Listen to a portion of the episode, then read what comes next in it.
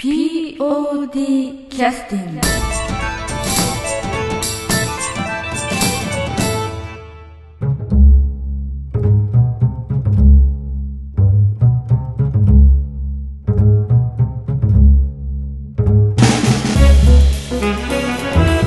劇団 POD ポッドキャスティングです。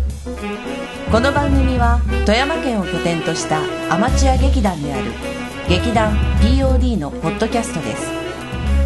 劇団員や関係者ミュージシャンやアーティスト他の劇団の皆さんにご出演いただきましてオリジナル制作の劇中音楽を交えていろんなお話をしている番組です。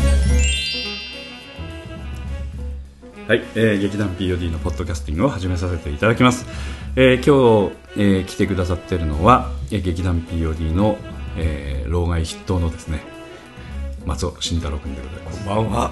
こんばんは。単が絡んでる松尾慎太郎君ですけども。はい。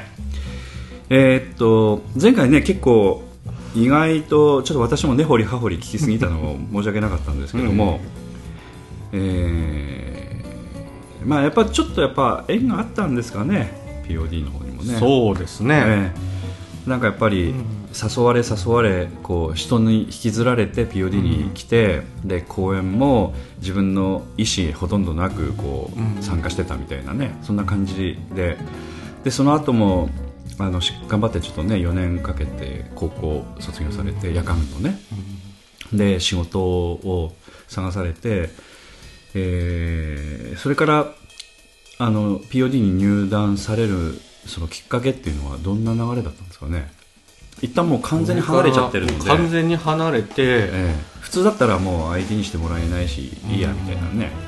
まあ、外回りの仕事だったから帰りがやっぱり遅くて、もう9時とかうんうん10時とかになったりする日もやっぱりあったんで、うんなんだろな何のあれだったんですかね。何がきっかけだったんでしょうか。というかいつの公演から来ることになったんですかう。えねっ、と2013年のうん2月の越中国酒大友のやかもちですね。でその前の年に、うん。まあ、また不幸が不幸なことがあって。ああ、うんうんうん。そっかそっか。えーっとヨッチーかな、そうですね。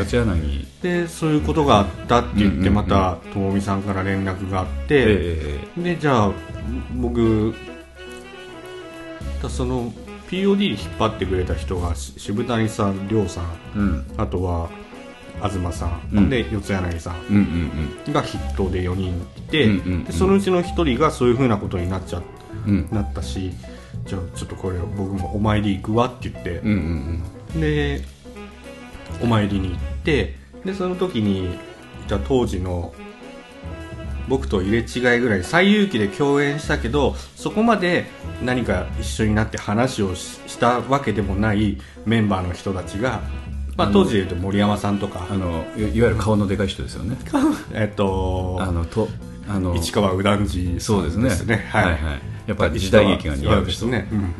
ちょうど大友のやかもちは彼が主役でそうですね。あの、うん脚色もねはい。やってたんで、うんもう七面六臂の活躍をはしてた、い、もう天井人ですよね。そうですよね、はもうブイブイ言わしてた、はい。上から目線で松尾君に声かけてきたと。こういうことですか、えーと当時はい。行った時にアルケミーシアターで一緒にお芝居してたけど、今もう結婚しちゃってもうそういう世界から世界にいない人うん。とも再会して話してて、うんうん。でその人たちと話してたけど要はお通夜が終わってうんうん。いくつかグループがポンポンポンってあってそのうちの一つが POD であったり、うんうん。AO であったりうんうん。当時の昔、今はないですけど、はいはい。でまた別でそのゆかりのある人たちがはいはいはいはい。グループでポンポンポンってあってでその AO とか知ってる人たちがじゃあ私帰るねって言って帰って、うんうんうん。で俺がその場にポツンって残ってさてどうしようかな帰ろうかなってなった時に、うん。森山さんが久しぶりやねこっちへおお一緒に喋ろうよって言ってうんうんうん。誘ってくれて、でまあ当時のあのー昔話とかいろんなことにちょっと花を咲かせてて、うんうんで今こういうことしてるんやっていう風な話を聞かせてくれてまあ、またいつでもおいでっていう風なあことがあったんですよ。うーん。でまあ当時一人暮らしをしてて、うんうん。でそのままあれ多分12月ですよね。あの時期って。そういうのがあったのって12月で年末に差し掛かる結構寒い前ですよね、ええはいはい。うん。でそれでちょうど正月休みぐらいになった時に、まあ、またそうその当当日こういうことあってこういうふうに声かけてくれたなっていうのを一人でボケーっと思い出してくれてまあ、公演が2月ですからね、うん。はい、でその10年前自分がお芝居に行ってたと劇団に行ってた時はこういう人もいたああいう人もいた。自分の周りにはいろんな人がいたけどその趣味を全部うん。やめちゃって、し会社人間になった時にあ今の自分の周りに何も残ってねえかもしれんっていうふうにちょっと悲しくなっちゃったんあですよ。あちょうどだから POD から少しあの、うん。距離を取られたのは2002年のちょうど4月とか7月そうぐらいですかね、うん。あの採用期が1月だったんで、はい。えーそれ終わってからなんで、2013年に「お供のやこもち」なんでちょうどだから本当10年ちょ10っと、年ぐらいですね。うん、仕事人間になってたんですね。なってて別にそれで満足してた自分がいたけど、うんうん。その人と話してて、まあ、生活も安定したしね、んあのそういう意味では社会人としてきっちりとね、うん。仕事もして、もう就職してから5年6年、そんなもんでしょ？ということは仕事もきちっとあの覚えてなおかつ責任のある仕事もみたいな。会社で天井人を目指すんだとええ言わんばかりにええ。やってている、今思いました 当時のことを思い出しました。はいはいはい。あの四谷さんが亡くなる前に、うんうんうんうん。えーっとねち父を亡くしたんですよ、うん。ちょうど家族身内でも不幸があって、えー。なんか自分を大事に考えてきてくれてた人、まあ、四谷さんもですし、うんうん父親もですし、うんうん。こうやって何もせず年を重ねていって自分の周りからもう年齢を重ねる重ねた結果やむを得ずそういう風になってしまう人が、やっぱり今当時は20あれ？んこれ何年でしたっけ？13年やから5年前か、30過ぎて。うん。で今これだけじゃ済まんぞって思ったんですよね、一これ人二人そうだね、亡くなって、うん。これからもう下手すると全員がね亡くなるぐらいの勢いになってくるとだから思うん。で、ねこのままじゃ済まんから、ん。そういうのそれでいいのっていうふうなのを正月休みの時に考えててその時森山さんが「またおいで」って言ってくれたのが、うんうんふっと浮かんできて、うんうんよしと思って、うんうん。また顔を出そうと。うんうん。で行ったのがえっ、と大友の山持ちで芝居再開っていうか関わることをもう一度しようっていうふうに思ったのがそれ、そういった出来事。うんうんでしたね、うん。この時あの顔を出してみてどういう印象だったですか？なんえっ、と森山さんが来いって言ってくれたし、うん。できることやろうと思って、うん。であと幸いね仕事のスキル人と喋るうん。スキルが人と喋ることでご飯を食べるうん。仕事をしてたんで、うん。ある程度ちょっといろんな人に声をかけていこうとか、うんうん。そういうふうに思いながら顔を出した覚えはありますあの劇団の中でも知らない人ばっかりなんだけど、うん。自分から声かけて、うん。会話はうん。昔の俺ではないと、昔の俺ではないと。うんだから、うん。だから今言われるの変わったねってやっぱり言われましたよね、うん。体も大きくなったし、そうだね。もう安定感もあったしね、安定感もうん、あったし、うん、感じで復帰をき復帰を決めたのはそういったうんうん。ことがあって。で、この時実はあの公演記録私もちょっとあのもうもろに忙しかったので、うんちゃんと撮ってないんでちょっと松尾君どんな役割果たしてたかっていうのは記録残ってないんですけど、何されてたんですか邪魔してました。でも稽古には顔出していろいろ、えっとねあのになんなんかなんか手伝ったりしてたんでしょ？2月に本番だったから、うんうん。1月のしその正月休みの時にそういう風に一年発起してもう一回顔出そうってなっても、うん。稽古がもう佳境だったん佳で境ですよね。ある程度本番顔出すからっていう風な状態。でまた行きますねっていうこの時境にまた復帰しようと思いますっていう風な感じで、うんうんえー、と昔いた人たちで今もいる南本さんとか、うんうん。あとはともみさんとかうん。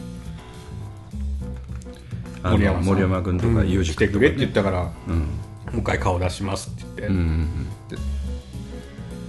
だからその時はまだ裏方っていうかえっ、と受付とかうんうんうんしてましたね、ううん。んまあ当日のお手伝いに近い感じそうですねただ稽古にも顔出したりとかして、はい。あのその時出てた例えば島田君とかね。うん。顔。島田さんはねその時初対面だったんです。あそうか、うん。確かにそうだね。もう完全にマブダチみたいな感じになってました、あの門口君も初対面だもんね。門口さんは初対面。で、うん。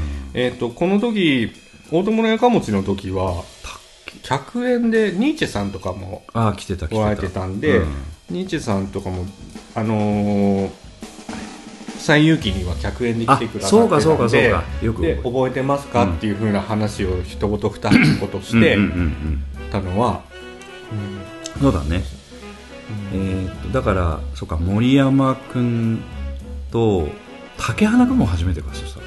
ゆうじさんとは本当ねあの竹花さんとは初めてじゃないんですけどでもうんほぼ話をしてないに近いです、森山さんもあそっか。ほとんど話をしたことなくて。だって竹花君もだって西遊記の時いなかったもんだって。席いなかったでしたうんね、うん。いなかった。だから森山君もかするぐらいでしょ？森山さんがその時もあの最低最あまあかするぐらいですよね。ですね。あと香織ちゃんか中川香織ちゃん。香織さん、うん。うん香織ちゃんはあの覚えてるよね当然。覚えてます、うん。だから、えー、りょうくん中島りょうくんとかおりちゃんとともみちゃんとしまあちゃん。それぐらいか。ですね。で森山さんがいてそんなもんだね。ニーチェさん。と南本さんと、うん。そんなもんか。東さんとね。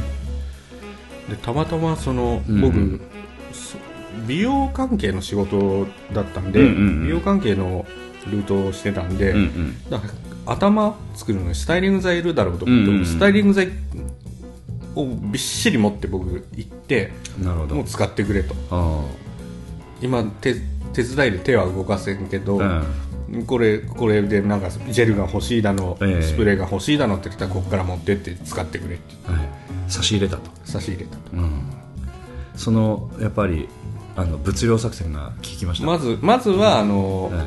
ハートのマインドの部分じゃなくてこう、はい。物で。銭で、銭で。はい。であこいつ使えるじゃん。はい。性格はあれだけどなんか繋がっとけばなんかスタイリング剤とかこっちで手出ししなくて済むんじゃね？みたいな。はいはいはいはい。感じで。あの時はだってまあメイクとかもともみちゃんやってたのか小文さんもやったりでも 基本一回覚えたらもうみんな自分でやってました自分でやってましたからねあのまあまあ POD の場合はねそういうのを教えてもらって自分でやるようにしている感じですのでね、うん。そっか。で大友のやかもちの、えー時からで接点を作るようになって次の「見果ての夢」の時は久しぶりに出たのか久しぶりに出てうん。でまあ幸いその大友のやかもちでまた新しく関係ができたうん。うん役者さん、まあ、門口英二さんとかあとうんは山本君とか、島田君もそうだね。うん島田さんとか。裕二君も、うんそうかな。そうですね。ゆうじさんもですね。もうあげたらキリがないんですよね、うん。うん。あとまあ現嫁はんもああさっちゃんもね村田さそうですね。っちゃんもそうだし、えー前田前田君、君はい。うん、前田君もだからあこいつはあの転がせると。こいつを使えと。利用利用してしまえと。まあ、そういう人たちがおって、うん。まあ、またちょっと一本出てみようかなってういうような、うん。ん感じで一本出て、うん。まあちょっと、まあ、私の個人的なイメージからするとあのすんなり戻ってきたなっていう感じがねあの、まあ、じご自身なりにはさっきもあの付け届けしたりとかいろいろねやったんでしょうけどこちらから私の目から見るとあのなんかすんなりとこう入り込んで 戻ってきたなっていう感じなんで。泥面下げてっていう。そうそうそうそうそうそうだからあななかなかあのまあこう言っちゃなんですけど戻ろうと思わないと戻れないタイミングだったんでね、うん。あのもうあとは10年経つとね。心の変化が一番大きかったんじゃないですか。まあで前に比べると能動的になってますしね。だから。能動的ですか。やっぱ戻ろうと思って来てるわけですからね、はいはい自分の意そういう思でねこと、そういうこと、そういうこと。うん。まあ、自分から関係づくりをしようとかね、まあ、そういう発想でやってるわけなんで、うんうんうんだからこのこの時見果ての夢の時もダブルキャストで山本君とだから初日と2日目とはい。交代で1回しかだから公演一回しか出てなかったですね。うん。あの時はだから山本君の役をあの松尾君が要するにあの1日取ったということですか？いや、撮ったんじゃなくて僕が2日ともやる予定だったのが、えーっと、その前の年、まあ、先ほど話した通り、ん。身内のがあって、一周期うんうん。一周期と重なるかもっていあう、そうなんだ。うーん。一周期と重なりそうだから、ちょっと俺、出れんかもしれんと。うんうん。日曜日が出れないって言って。で、それで、まあ、南本さんが気を利かしてくれて、でそれでもいいから、土曜日だけでも出てほしいっていうことで。まあ普通だったらあの山本君とじゃあチェンジしますかねそうですね。感じてもいいんだけどやっぱりせっかく松尾君やる気になっとるし、そうですえね。ー山本光秀ちょっと泣いてくれと。割に合わん感じだけど頼むぞという感じになったのかもしれないね、来ていきなり迷惑かけて。いやいやいや。ただどうでしたかこのお芝居。まあまあちょっとあの以前に出ていただいたアクションものと全然やっぱり違うしうんうんうんあのまあその会話劇的な感じのはい。人間模様を見せるというような、まあそういう意味では南本さんとかともみちゃんとかが選んだようなお芝居かなみたいな、うんうん。まあちょっとやっぱ毛色が違いますけど松尾君としては出てみられた感じっていうのはどうでしたか、いや楽しくやってましたね。もう自分のなんだろう。あ当たり役じゃねえかみたいな。これ何の役でしたっけ？これねあのドドラ息子役？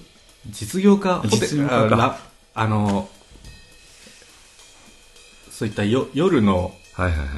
ところのはいはい実業家の2代目。ああ、なんかホテルとか経営してるとか。そうですそうです。ああやララブホテルの経営とか、ね、そういうところを経営してるところの2代目でそれで親父が誰でしたっ長嶋さん。け中島中島君が親じいちゃんの役じいちゃんというかお父親役してて、ええええでまあ、体壊して入院してるところに僕がやって。ええ。今俺が仕切っとるから親父はもうおとなしくしとれと。そうそう仕事のことでちょっとうん。ギクシャクしてるうん。関係なんですよね、うん。まあこう言っちゃなんですけどちょっと大人の役ですよね。大人の役ん。でしたけど、でも実際もうその時32、うんうん。3だからもう大人でちょうどぐらいですかそのね2代目を継ぐにはうんうん。まあある程度年齢的な年齢と脚本の内容がうまく重なってて、でちょうど自分の自分で衣装も決めたりしてこれ着たいあれ着たいってうん。自分で考えて取り組んでた芝居だったんで、あのなんていうかな。だからあのあれですよ。その10年前とやっぱ全然違うんですよ。全然違うと思います、ね、あのなんていうか。やっぱりす人生を出さなくちゃいけないみたいなところがあるお芝居ですよね、うん。まあブランクみたいなのなんかありました？やってみて。ブランクはブランクは感じなかったですけど、うん。ずっと慢性的にセリフの覚えが僕は悪い。それは何？その10年前から？10年前から。あセリフを覚え,、ん。覚える覚えて何かをするっていう自信があうんない、ほ台本片手にやるには全然問題ない。うんうん。まあその辺あの以前のポッドキャストでも門口君とやり合ったところですよね。そうですね。やって覚えるか見て覚えるえか、えそうそうそうそう。お前の覚え方は甘いんじゃないかみたいなね そういうでまあ、最終的に、まあうんやって覚えた方がいいよねっていうふうに落ち着いたような記憶うんがあると、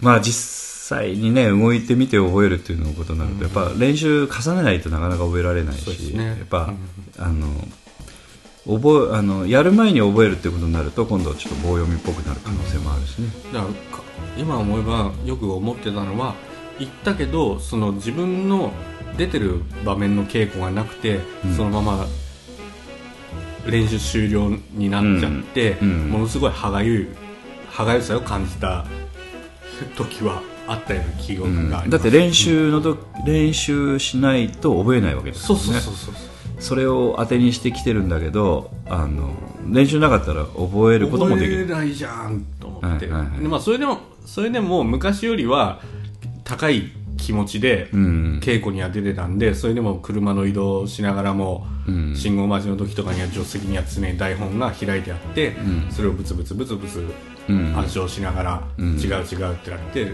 信号待ちの時にもう一回ここはこうやって言って、でもう一回ブツブツブツブツ暗唱してみたいうん。ないう繰り返しをしてはいたんですけど、まあそういうのはブランクとして感じなかったということですかね。まあ一からやったという、うん。うん。なるほどね。だからこの後結構立て続けに近い感じで出てたんじゃないですか？えーっといやでも僕結局 POD では僕4本しか出てないです。うっそそうでしたっけ？4本しか出てないです。えーっとその後は、えーっと広くて素敵な宇宙人あそう。これが僕遺作ですね。ああそう。あその後ミラージュは出てないのか。ミラージュは出てなくて、うん。なんだろう集客と広報に力入れてるああそうかそうか。ですよね。そうだね。うん。うん。この間っていうのはどういうモチベーションでやってたんですか？それはそれで面白かったですか？なんだろう生涯うん。こういう趣味の世界に携われる環境を作ろうって思ってやってました。うん。第一線でぶ板の上に立つことだけが、うん。劇団に関われる唯一のことじゃないよっていうのを、こんな何えっと2013年から再度来たやつが、うん。一生懸命やればそれだけでももうここにいるかここにいる価値があるっていうのは、うん。自分自身の存在の価値づくりを示すのになんか活動してたような記憶は、うん。まあまああのなんて言いますか難しく言うとそんな感じだけれども、まあまあ簡単に言うとあのやれることは何でもやりますってと。あのなんか俺舞台出るのしんどいからそれ以外で楽,、楽やけど、それなりにやりがいのあることちょっとええ見つけてみんなに示すから、はいちょっと例えば、えー、と女性だってうん。今、まあ、ともみさんとかもやっぱり家,、家庭があって、はいはいはい。仕事と家庭の両立とあだけでも大変なのにそこにさらにお芝居の運営とかお芝居で役者をするっていうのってうん。非常に負担の多いことうん。だからその演劇をやめてや続けたいけど続けられないっていうようなうん人は結構いると思うんですよ。うんいっぱいいますよ。いっぱいいますよね、うん。うん。どういうふうに、えーっと劇団と関わっていくかっていうのはやっぱりそれぞれ人それぞれね課題ですよね。なんとなく思うんですけど、うん。芝居に出れない人はやめてくじゃないですか。うん。そういうパターンが多いね、多いじゃないですか。だからそれをなんとかしたいなっていううん。ふうに考えてたのはこの時期ですね。なぜかって言ったら自分の周りから人が少しずつ大大切な人がうん因果応報でいなくなっていく。じゃあそれならうんお芝居に復帰しあの劇団にもう一回顔出すようにして、因果応報じゃなくて諸行無常な。諸行無常か。因果応報やって自分にいやだからあの常なるものはないというかね、だから、うん、やっぱりちょっと居場所を作っていくっていう大事さというか、あのやっぱり自分のことだけ考えてたらダメよっていうことなんでしょうね、まあ、そんなこと言ったら私なんかあのもう劇団にとってはいらない人間なんだけどなんとかこうあのこう楽しみを作って自分なりにやってるだけのことなんで、まあ、そういう人が一人でも二人でも増えてくると厚みになってくるっていうことですよね。うん、結構大事なところだと。思うだから今入った子だと、うん。まあ、直近だと八重子ちゃんとかにも、まあ、直近でもないよ直近でももうね もうベテランになって。姉きてさん姉さん姉さんと呼ばれてますけど、えでもあの十何年前の20回公演とか20回21回公演の時にもし彼女が入ってたとしたら、うん。まだまだうん。若手って言われるぐらいうん。じゃないですか、うん。うん。だからそういう子たちも捕まえてやっぱり彼女も女性でいつか結婚してっていう風になる、周りが結婚してって今ある人たちは増えることはあっても多分減っていく一方だから、うん。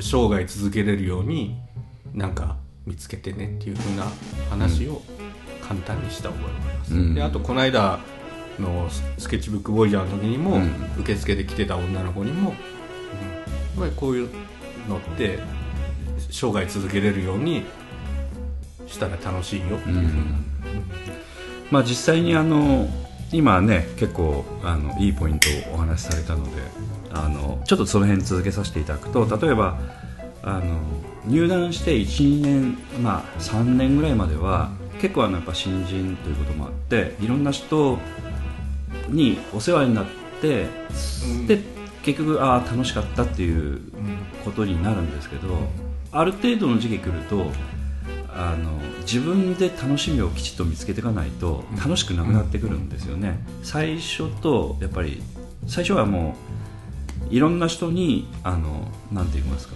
あの世話になってってそれが楽しかったんだけど、うん。それ気づいてないんですよね最初はね、うん全くね。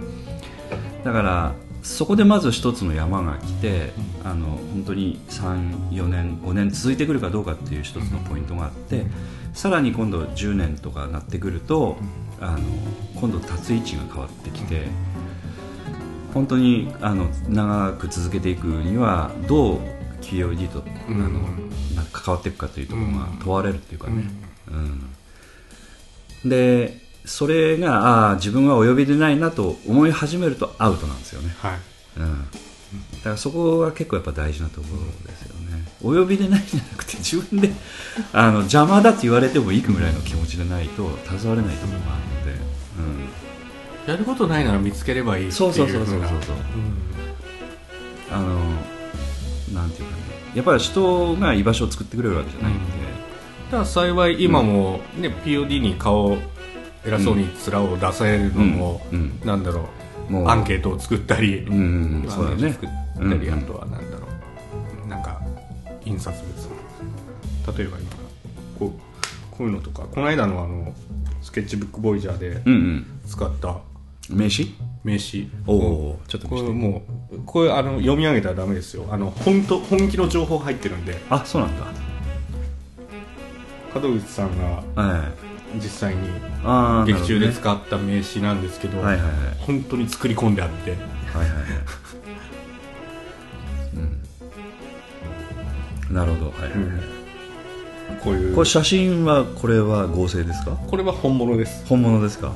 あのある日なんかで前回の公演かな、クロノスとか「うん。笑ってよゲロコちゃん」の時にたまたまあの門口さんの名刺に社員写真が入ってる証社員んですよ。証に写真が入ってるのがあって、え僕そっと写真撮っといたんですえああなるほど。だこれははっきり言ってあの危ない写真ですね。危ない写真だし、ええ。その会社のうん。住所も危ない。本当の危ない住所なんですなんで知ってんだって渡した時に言われましたし。なるほど。というふうにキャストの方を動揺させるために作ったあの名刺ということで。そうですね。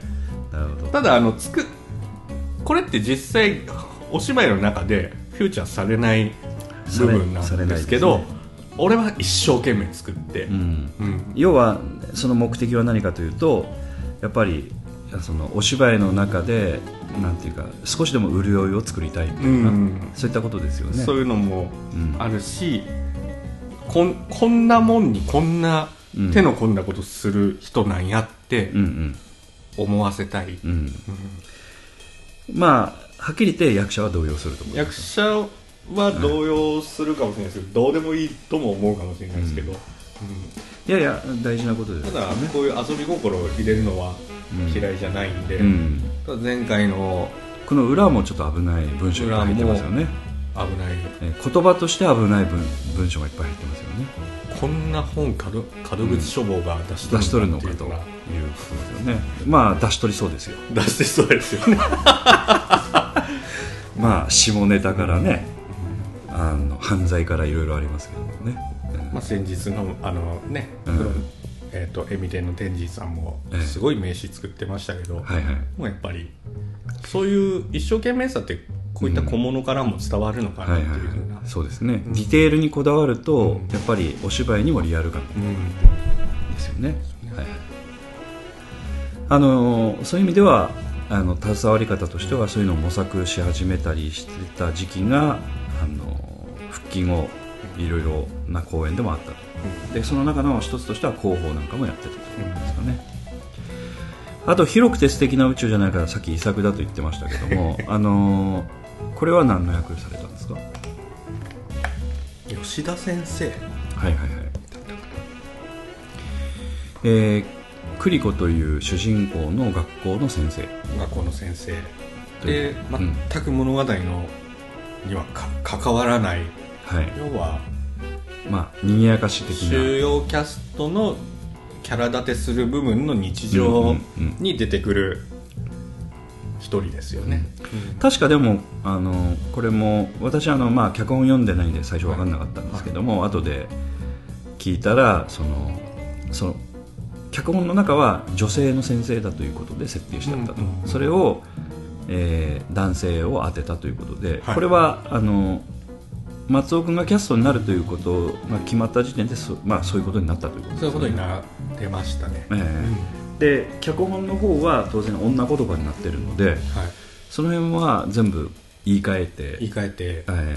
あとなんか違和感あったところありました？な違和感っていうか僕脚本通りに喋らないんあそうなんですか。覚えてないからね。だから、えっと何とかかんとかでしょ？っていう風な言葉が台本にあったら結局それ崩して言った方がうん。その通しての僕のキャラに合ってるだから「じゃん」とか「なんとかじゃん」とかってうんうん言,、うん。うようなこともあって。まあこのこの場合はそれがぴったりはまったということぴったりはまってっていうかその方が違和感なくないですよねっていう、うん。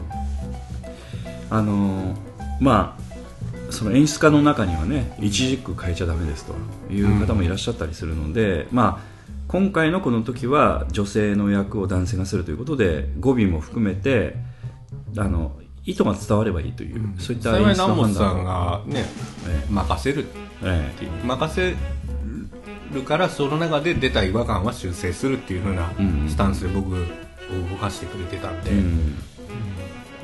でこの時はあえっ、とまあその、えー言葉としてその語尾を変える程度ぐらいで全部意味が通じるような違和感のないようなあのセリフの内容だったということですかね。そうです。なるほどな。るほど例えばあの、えーっと女性じゃないと話さないような内容があのセリフの中にあるということになると、そもそも男性が話するのがおかしいという内容もあり得るじゃないですか、うん。そういうのはなかった幸いなくてそのクリコちゃんがえっ、と今日はえっ、となんだ？ろう家庭訪問だっけ、うん。家庭訪問じゃない。三者面談うん。だからなのになぜなんで下校しようとするのっていうところと話しててでそのクリコちゃんとおばあちゃんうん。が、えー、とその本当のお母さんじゃないからちょっと確執があって、みたいな来てほしくないからもう私は帰るっていう風なうん。ところを、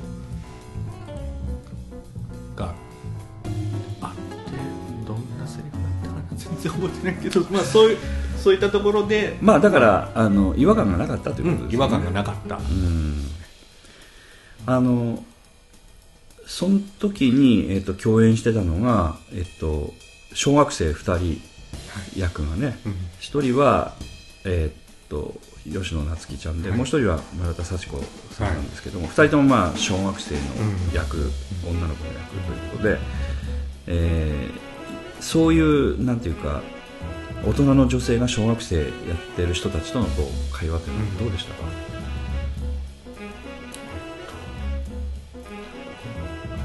あんまり考えずにやりたいことやってました、あそうですか。やりにくいって言われました、ああそう、あのキャッチボールしてなかったってこキャッチボールしてなかったですね。だから僕に合わせてくれる。とやりあのやりにくいと言ってたのはあの吉野夏樹ちゃんはそんなこと言わないと思うんで、うん。村田幸子さんですかね,、ですねあの要するに、えー、と現あの松尾慎太郎夫人ですけれども。夫人。第一夫人。えー 第一夫人。ですよね、ですからまあ言いたいことは言ってくる、うん。えっとこの時はどうどうでしたっけ？もう結婚してる？結婚はまだしてないね。してなかった。かただえっとそのなんていうかその役に関してキャッチボール感っていうのはまあおそらくさっちゃんの方はあのずっとねお芝居の回数も多いし、まあどちらかというとちょっとそういう意味では役者としては先輩みたいな。ねいやでも僕二十歳あの20回公演の方からいるんで。うんまあそうやる気なくやってただけのキャリアは僕の方上だからねってそういうやり取りをしてるということですか？ただ先輩からするとキャッチボールしてないのはそもそもおかしいんじゃないですかと。なんかそういうやりことだったってことでしょ？やりにくいという俺俺はね話の本筋には全く関わらない役なんだから 爪痕は残さないとダメなんだよって言って。まあだから、まあ、こう言っちゃなんですけどまあまあ小学生と先生の会話なんで、キャッチボール成り立ってなくても面白みは伝わってきましたよ、そのこんな感じだろうなという雰囲気はね、あるのでまあ私はあえてそれ狙ったとは思わないですけども結果的にそうなったんだなとは思うんですけど。でもいや後々考えたらあんな小学校の先生いたら嫌でしょうね。まあまあまあまあもっとひどい人もいらっしゃるかもしれないけど、うん、まああのなんていうかこう小学校の先生と小学生とのなんかこうんコミック的な会話というかはいその漫画のなんかか中の会話みたいなそういう雰囲気は出てたような気がしましたね、当時、当時だなんだろう。時事ネタをアドリブで入れるのはちょっとなんかうん、うん、流行っ何入れた？てましたよね、何入れましたいやえっとねなんかなんか難しいこと入れた。ちょっと難しいこと入れました。ちょっとマニアックなこと入れたりしててそうなんですかあー100人のうち1人分かればいいんだよ俺はっていうようななかったかもしれんな、北斗の拳の話と北斗の拳の話とかあ北斗の拳ありましたあとはダウンタウンの「ガキの使いあらへんで」っていう番組あるじゃないですか、うん。あの時にちょっとだけ跳ねたギャグみたいなのがあって、その動作をちょっと入れようかって言って。ああそう思い出したああそれね。あの闘牛の格好みたいな。あれなんかあのココリコの遠藤正造さんが、はいはいはい。えっ、とトリケラトプスの真似はいはいはい。をするなんかはいコントみたいなのがあって、はずっとそのトリケラトプスが「おごおご」って言ってあ泣く泣く設定でみんなで「なんやねんそれ」って言ってあーダウンタウンさんとかがやってるのを見てて「まあ。私じゃあもう闘牛士でそれやろうや」ってなるほどね確かね今思い出しましたけどそのアンケートに気づいた人が確かいて。寺山さん。あそっか。寺山さんがあれ あの岩山両山波すごい北斗の拳に出てくる一つの技なんですけど、うん。伝わったよって言って。で100人に1人伝わればいいっていうのがまず寺山さんだったりあとは、えっと女の子3人組がカーテンコールなどの曲出しの時に、ええまあ、これ過去に過去の放送でも一回話してると思うんですけど、違和感なんか変な先生だけど私は好きですって言って、直接言いに来てくれた女の子がいて、よしありがとうね一緒に写真撮ろうって言って写真撮って、ってい。うあそうのがあったりとか。ちょっと一番調子に乗ってた時期ですね。番調子に乗ってたっていうかなんか100人に1人でも分かってくれればいいっていうような、はいはいうんそういううん。のが伝わった人がいて。まなくても面白かったとは思いますけどね。そうですか。まあ、とにかくその話の本筋に関わる人じゃなかったんで、うん。ある程度壊してもいいなってうんうんうん。思ってやってたんで、あのその辺、南本さんとのやり取りってのはどうだったかちょっと分かりませんけど、うん。まあちょっとほったらかしっぽくやらせてもらったという感じですそうですね、うん。だから見果てぬ夢もそうですし、うん。えっ、となんだっけ今回。あ何？なんで芝居広く。て広くて素敵な宇宙じゃないか。びっくりした今、うん、広くて素敵な宇宙じゃないかも、えまあある程度好きにメインは俺無理やわっつって。覚えれんわっつって。はいはい、だからあんまりプレッシャーのないやつでお願いしますって言ってえーもし出させていただくんだったら。いただくんでしたら、うんセリフ一生懸命覚えますんで、ええええまああのまあそういう意味ではあのまあまあこう言っちゃなんですけどもちょっとやっぱ大人の味が出てきたよねこの時はね。そうですね、うん。あのあんまり言いたくないけど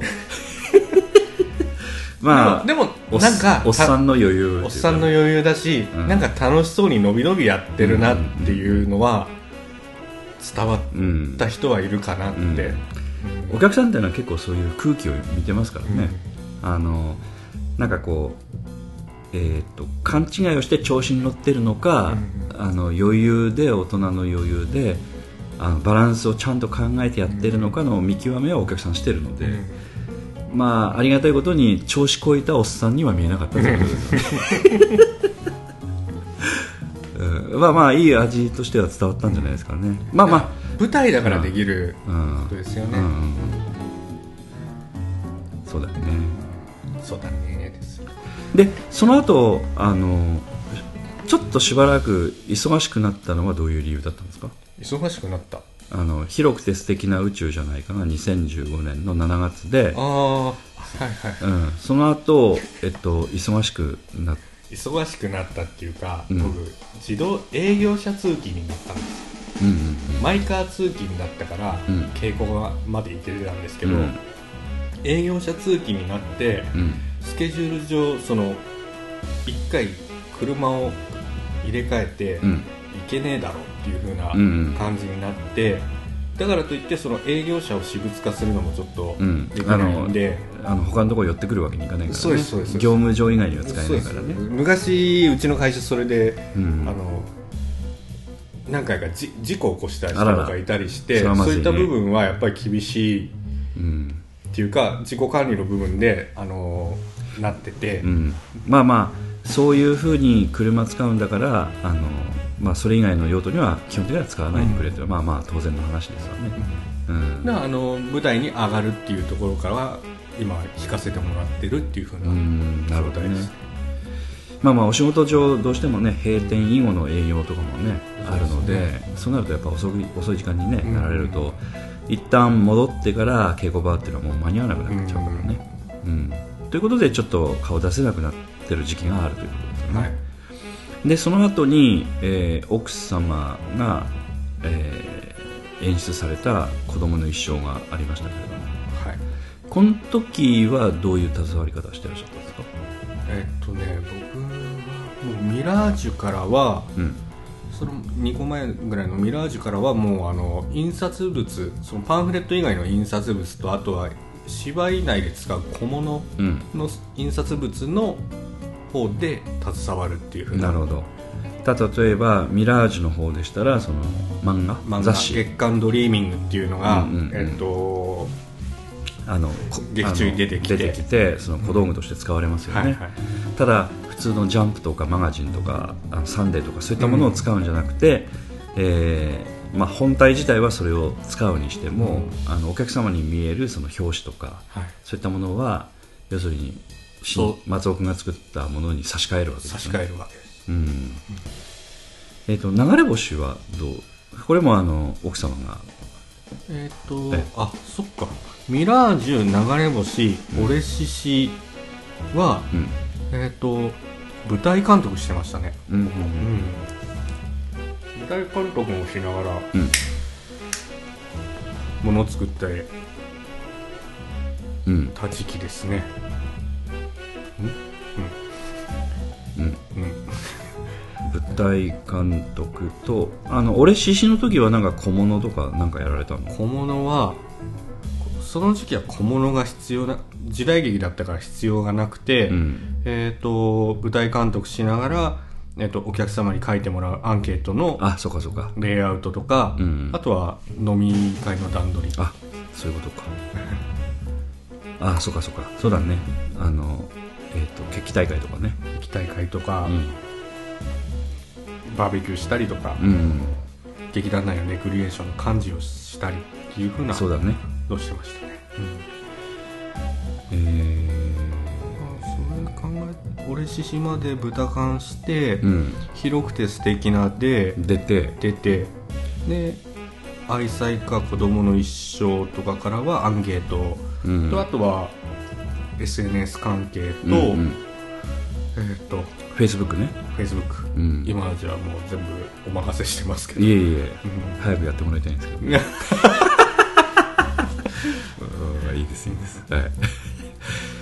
うんそうだね、ん。あのまあちょっとあの裏話言っていいのかどうかわかんないですけども田村小指さんこと、ん。えー村田幸子さんが流れ星第42回公演と46回公演演出あるいは演出やりながら出演もされたりとかね、うんうん。やってましたけどこの時の演出の様子とかどうだったですか、演出の様子？うん、結構ね大変だったと思うので、うーん大変だけどうん、でもこう旗から見てて。でも大変って言っても演出ってそういうもんやからやれよっていうああそうなんですか。えじゃあそれが大変だっていうんだったらうんうん。演出降りたらって、ああ、だからそういう相談乗ったりとかしてたの？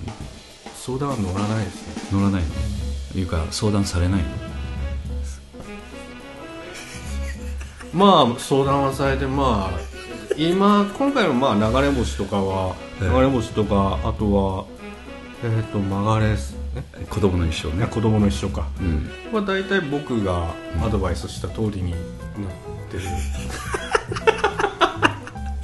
まあ質問が成り立たないのがよくわかりました、ほとんどしてないですね。えーしてないっていうか聞いてもしゃあないうんでしょって、うん。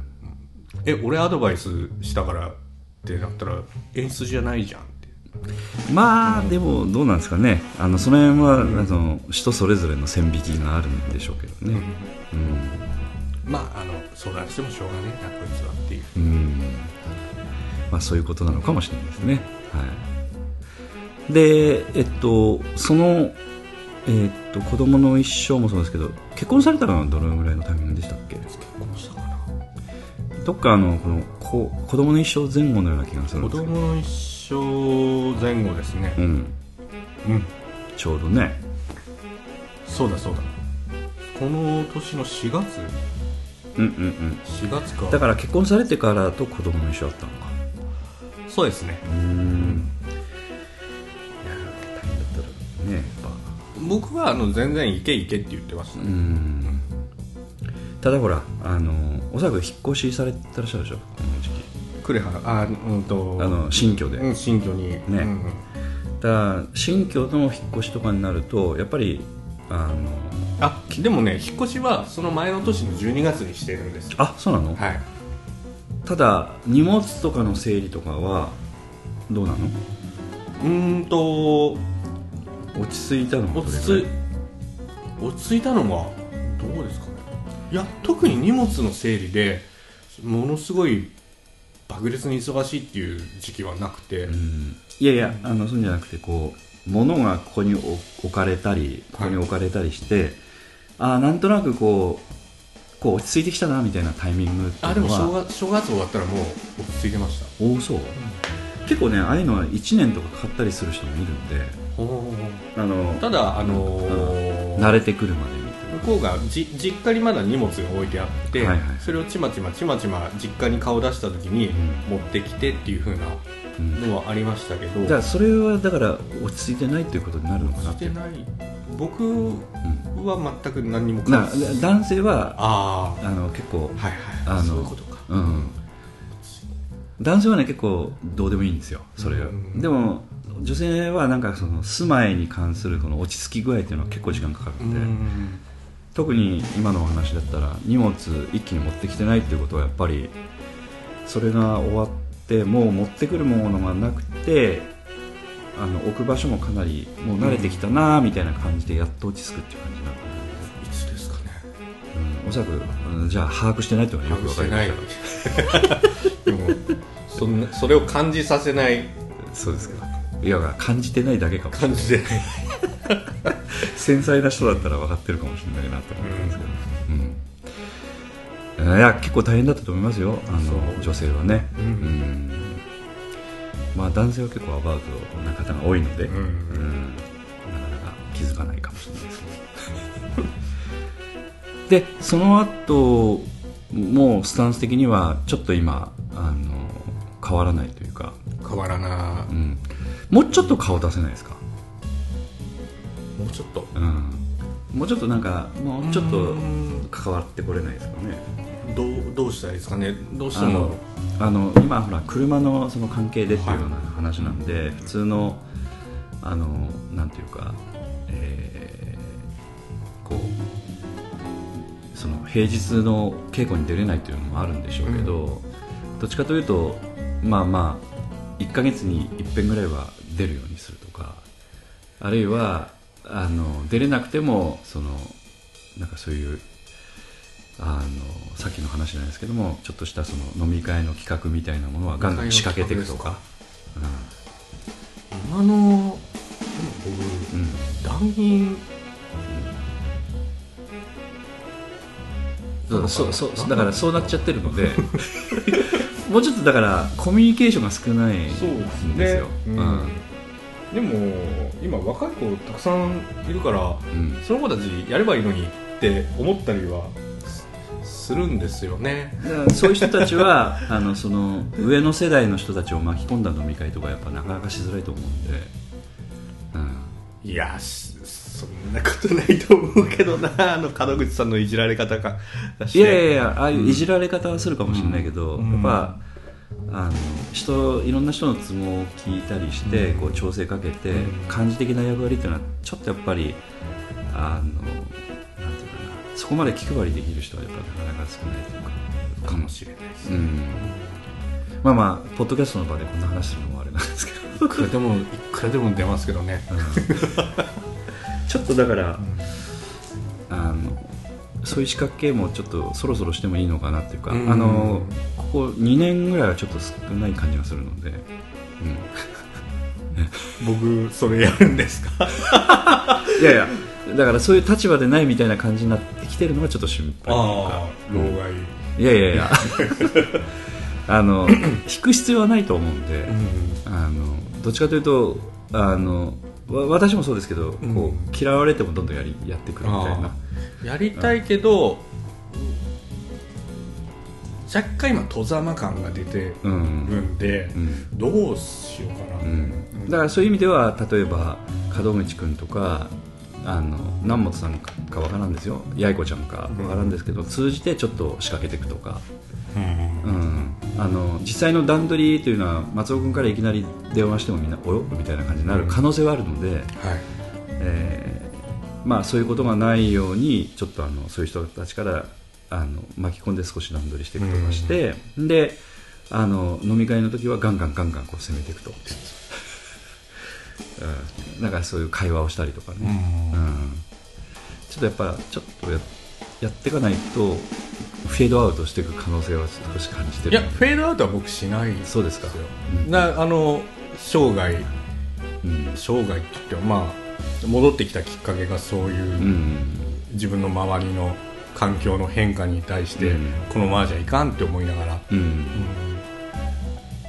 で戻ってきたんでまあ今そっかそっか。あのその手伝いに来てくれてる時も、あのまあ、控室でね結構だべったりもしてるしあのまあ老害っちゃあの老害でしょうけれども。本番前なのにこんな来てくっちゃべってなんたらがどうだああだそうそうそう。って茶化してでだからそれをみんなどう思ってるのかなっていうのはあります、よくは思ってないと思いますけど、いやいや まあ多少まあその辺もあの空気読んでやってると思うんで、いや空気読んでなくてあそうなの？と思ってうん、気づいたことがちょっとあってあそうなんだまあまあでもあのずっと気づかずにやってるわけじゃなくて、うん。そういう手探りしながらねやってるところもあると思うんで、だからそれはそれであの全然いいとは思うんですけど、ただちょっとそういうあの今どっちかというとねあの結構回るとみんなパッと帰るみたいな雰囲気もあるのでそうですね。だからそれはそれで個人的にはそっちの方がいいかなと思ってだらだらこう話すると、あの余計な話もいっぱいするので、その まあまあいい悪いはあるので、その辺はちょっと個人的にはパッと帰ればいいのになと 昔は思ってた記憶があるので、まあまあそれはそれでいいんですけど。ただあのちょっとそういう仕掛けも今はちょっとそういう余裕のある人がちょっといないので、うん。ちょっと困ったなという感覚は少し、ん。あの個人的にはあるんで、うん。今はまあありがたいことに南本さんも東さんも、まあ、昔からずっとあの状況はこう連絡ずっとくれてるので、まあ、あの現場行かなくてもなんか問題ある場合はあの大体状況は把握してるんですけど、あのまあ、どっちかというとその問題のないところの運営ということに関してはちょっと手薄になってるのかなっていうかちょっとそんな感じがするので松尾何しとるんだと。SNS やってねえじゃないかって。でまあ SNS はいいですわ、俺今年のはず前の公演のあれ、えー、とクロノスの、うんうん。うんインスタグラムを作るって言って、うん、うん、言っとったけど全く手つけてない。だからねやっぱり結構大変で。うん、あの、まあ作るのは簡単なんだけど、結構メンテしていくのは大変なんですよそうそう、ねあの自分でその新しくアカウントを取るメメールアドレスがなくて、フリーメールにしたらそれをうん。忘れちゃいそうで、ん。触ってなくて、うん。うん。でそういうのを円滑に進めるためにあの LINE の写真庫とかも作って、写真の共有とかして、うん。まあそそれを使ってなんかなんだっけブログとかは、はいはい。今動いてますよね。動いてるからまあ良かったなっていうのはあるんですけど、まあそれ使ってその劇団員があの、自分が撮ってない写真もそれ使ってうん。ブログを上げることができるんでね、うんただあの今南本さんと三沢さんだけになっちゃってるのであの上げてるのがね。はい。だからその辺はやっぱりあのやっぱ飲み会とかして共有していかないと、うん。なかなかやっぱ難しいところはあると思うんですよね、うん。まあまああの無理される必要はないですけどだからちょっとなんかそういう仕掛けはねしていかないとそうですねうんやっぱ今のメンバーはどっちかというとそういうところにあのあんまり気が回らないというか、そういったところもあるのでね、うん、ちょっと頼みますよみたいなね。ちょっと休憩に入ります まあポッドキャストでこういう話をする必要もないのかもしれないですけど、はい、ということで休憩の曲入らせていただきたいんですけど、だ次どのあたり？休憩の曲の、うんえっ、とさっきのうんと流れ星入れましたはね。前回入れましたね、ねどうですかね。まあ思い入れはあんまりないかもしれないけども嫁さんにリクあのリスペクトするパート2ということで曲がりスプーンあたりぐらいから。ああ曲がれスプーンから出しますか。うん。曲がれスプーンの曲。えーっとね。曲がれスプーンは違うでしょ、あ曲がりスプーンじゃなくてごめんごめん。あの、えっと子供の子供の一生です,、はい、ですね。今子供の一生の文字見ながら曲がりスプーンああすいません、はい。子供の一生ね。あ 子供の一生、どうですか。これ全部何曲ここれ全部全部です結構曲数があって、うんうんあのミュージシャンもいっぱい出てくださってて、あのこちらに今ミュージシャンの名前もね、入ってますけど。今日何日だ？今日は15日だから上から15番目の曲にしますか、はいわかりました。9月15日。安室ちゃん。はい。安室ちゃんの,、あれですあのコンサート終わりましたよもう。あ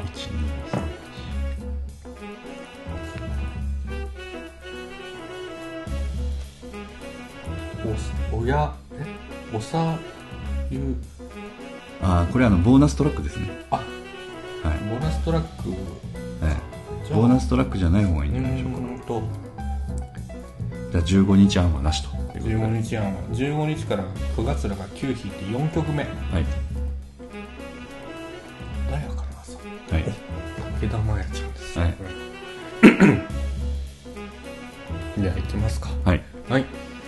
ゃあ第46回公演「子どもの一生」作作曲は武田真弥さんで、えっと穏やかな朝。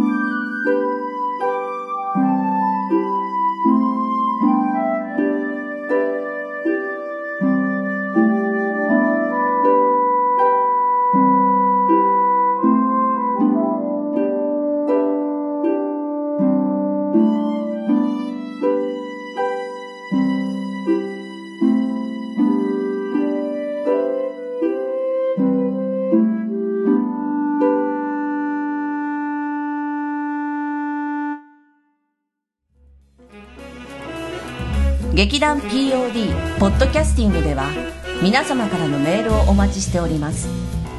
劇団 POD のお芝居をご覧になった方はもちろん全くご覧になってない方からでもメールをお待ちしています。メールをお送りいただいた方には劇団でオリジナルで作曲をしております音楽 CD または音楽ファイルをプレゼントさせていただきます。メールアドレスはマスターアットマーク pod-world.com master-pod-world.com へ直接メールをお送りいただくか劇団 POD のオフィシャルウェブサイトの送信フォームからお送りいただけます。Google などで劇団 POD と検索してください。劇団 POD のオフィシャルページのトップ画面のインターネットラジオのリンクを開いてください。そのポッドキャストのページに番組へのメールはこちらからとリンクが貼ってあります。そちらからお送りください。もちろん Apple の iTunes ストアのこの番組のページのレビュー欄からの感想もお待ちしております。またオフィシャルページのトップページに Twitter と Facebook のリンクも貼ってありますので Twitter フォロー Facebook のいいねもお待ちしております。それでは次回まで。